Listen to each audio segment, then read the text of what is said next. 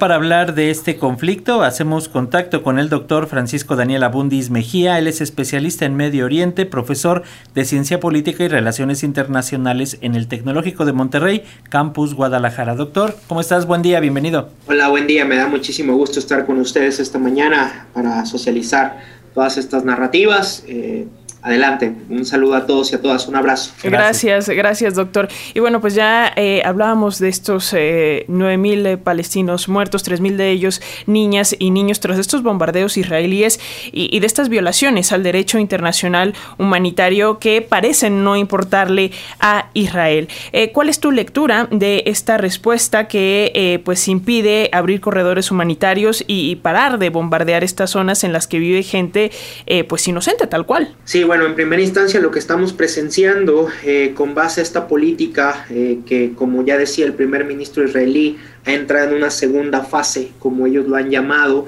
en términos políticos, en términos militares, de entrada es eh, una perspectiva que está violentando no solamente el derecho de la guerra, sino el derecho internacional de manera general, particularmente tomando en consideración las perspectivas geográficas, las condiciones geográficas del propio espacio que representa Gaza. Estamos hablando de 365 kilómetros cuadrados, uno de los lugares más densamente poblados del mundo. Estamos hablando de poco más de 2 millones de personas. En una operación hay que decirlo además que no es quirúrgica, porque si nosotros y nosotras estuviéramos hablando que se han solamente puntualizado objetivos que tengan que ver con las bases, con los lugares donde, donde se concentra, digamos, las milicias de Al-Qassam, que son el brazo armado de la resistencia palestina, podríamos entender todavía una lógica, me parece, pero no es así.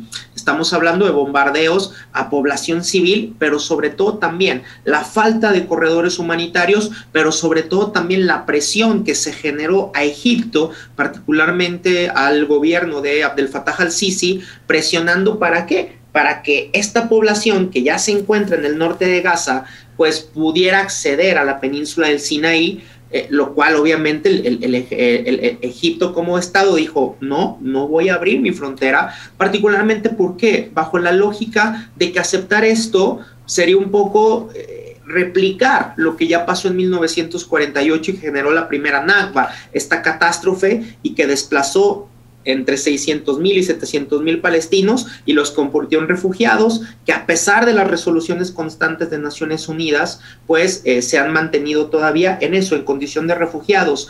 Eh, bajo esa lógica, lo que podemos entender es esta constante, reitero, violación al derecho internacional por parte del de, eh, Estado de Israel, la negativa por parte de Egipto a poder, digamos, abrir el paso franco en Rafa para que estos eh, palestinos y palestinas en Gaza pudieran acceder, reitero, en este caso al Sinaí. Faltan corredores humanitarios, se está entorpeciendo eh, sobre todo la parte de la ayuda humanitaria, no está llegando la ayuda humanitaria, por si fuera esto poco, no hay combustible eh, y el tema de combustible sobre todo pasa factura al momento de entender la lógica de los heridos, de las heridas y de las condiciones con las que desafortunadamente están operando la mayor parte de los hospitales al interior de la franja de Gaza.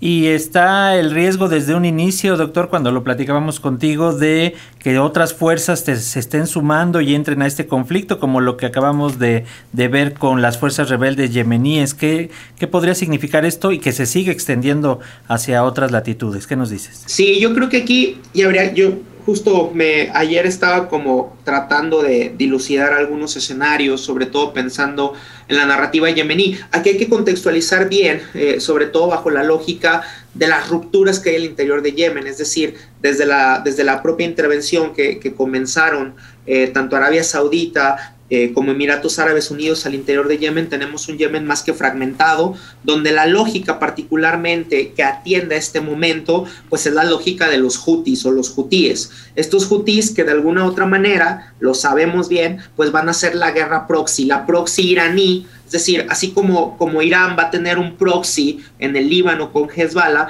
pues acá va a ser los, los Houthis, ¿no? Que sabemos están financiados por la República Islámica de Irán. Y entonces, en un contexto donde la República Islámica de Irán no quiere o no ha querido intervenir de manera directa, Irán lo está haciendo particularmente por condiciones endémicas, por cuestiones inflacionarias, por cuestiones de baja de popularidad del gobierno de los ayatollah, por las presiones que hay después del asesinato de Max Amini, pues entonces no estoy en la mejor condición de, de intervenir, pero tengo ahí dos proxies en la región que son sumamente importantes, además que en el discurso son totalmente antisionistas y anti-israelíes, es decir, la parte de Hezbollah en el Líbano, que sabemos que hay una historia detrás, es decir, que Hezbollah representó la resistencia libanesa en los 80s y en la década de los 2000 que expulsa a Israel del sur del Líbano, y en el caso de los hutis, pues viene esta retórica también incluso en su propia bandera, ¿no? Al-Maut Amriquilla, Al-Maut Israel, Al-Maut al-Yahudi, Allahu Akbar, ¿no? Que es esta parte de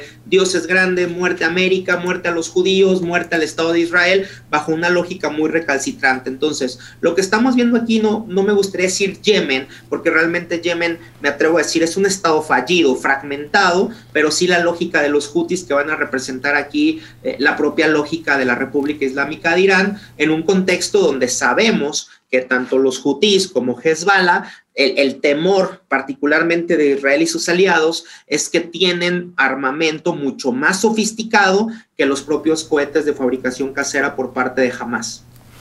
Pues, eh, doctor Francisco Daniel Abundis Mejía, especialista en temas de Medio Oriente, profesor de Ciencia Política y Relaciones Internacionales eh, del TEC de Monterrey, Campus Guadalajara. Gracias por estos eh, minutos para las audiencias de Radio Educación. Y bueno, pues esperamos seguir hablando, por supuesto, de estos temas para entenderlos a profundidad y también hablar de, qué tanto puede importar o puede repercutir la ruptura de algunos países, la condena y, y, romper relaciones comerciales y diplomáticas. Pero te mandamos un fuerte abrazo y seguimos la conversación muy pronto.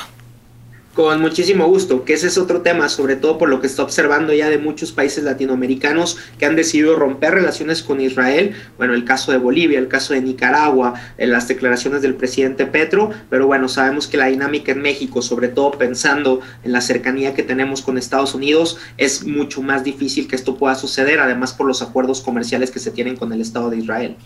Así es, doctor. Pues seguimos en comunicación y te agradecemos como siempre estos minutos.